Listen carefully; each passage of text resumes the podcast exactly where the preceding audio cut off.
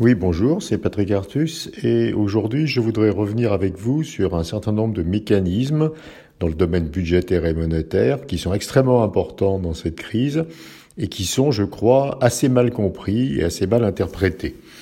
Alors il s'agit de la monétisation des dettes publiques, il s'agit de ce qu'on appelle l'hélicoptère monnaie et il s'agit de la question de l'annulation des dettes publiques hein, qui, qui fait l'objet de nombreux débats. Alors commençons par la monétisation.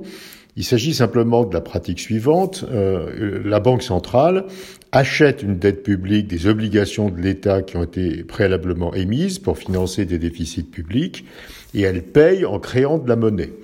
Donc elle met dans son bilan ces obligations qu'elle a achetées et elle les remplace par euh, de la monnaie. Alors il faut comprendre que ceci ne change ni l'épargne, ni la richesse euh, de ce pays, des agents économiques de ce pays. Ceux-ci simplement remplacent dans leur bilan, dans leur richesse, des obligations des États par de la monnaie. Donc ils ont de la monnaie au lieu d'avoir des obligations du secteur public. L'intérêt, c'est qu'on pense que détenir de la monnaie au lieu de détenir des obligations déclenche un certain nombre de comportements. Par exemple, les ménages consommeraient davantage ou les banques prêteraient davantage. Ceci est aussi le principe de ce qu'on appelait la théorie monétaire moderne. Hein. C'est ce que nous voyons absolument aujourd'hui. L'État fait un très gros déficit public. Ce déficit public est monétisé, hein, comme je, l'évoquais à l'instant, acheté par la Banque centrale contre création monétaire. Et le résultat, c'est qu'il n'y a pas de tension sur les taux d'intérêt, puisqu'on ne demande pas aux agents économiques de détenir davantage d'obligations.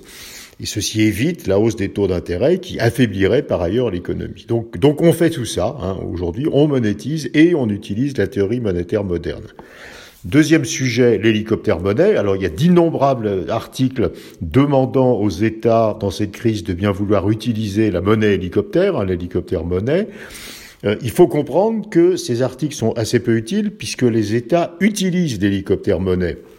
Qu'est-ce que c'est l'hélicoptère monnaie? C'est le fait qu'une banque centrale donne de la monnaie à un groupe d'agents économiques, par exemple ayant de faibles revenus et dont on veut soutenir le pouvoir d'achat. Et voyons que c'est exactement ce qui est fait aujourd'hui.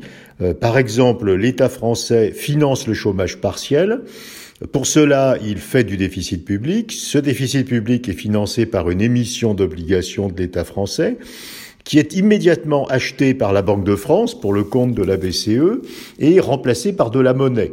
Donc tout se passe exactement comme si la Banque de France donnait directement de la monnaie aux salariés qui sont au chômage partiel. Donc on est exactement dans l'hélicoptère monnaie avec un ciblage de la création monétaire sur un groupe d'agents économiques qui a besoin de recevoir du pouvoir d'achat.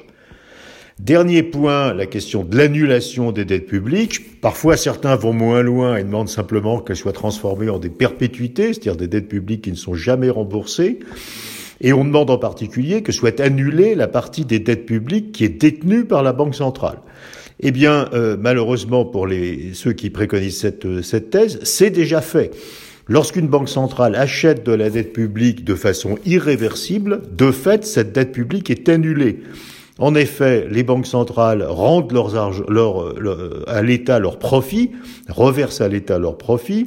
Donc quand une banque centrale reçoit des intérêts de la part de l'État sur la dette publique qu'elle détient, elle rend ses intérêts à l'État. Donc cette dette publique devient gratuite.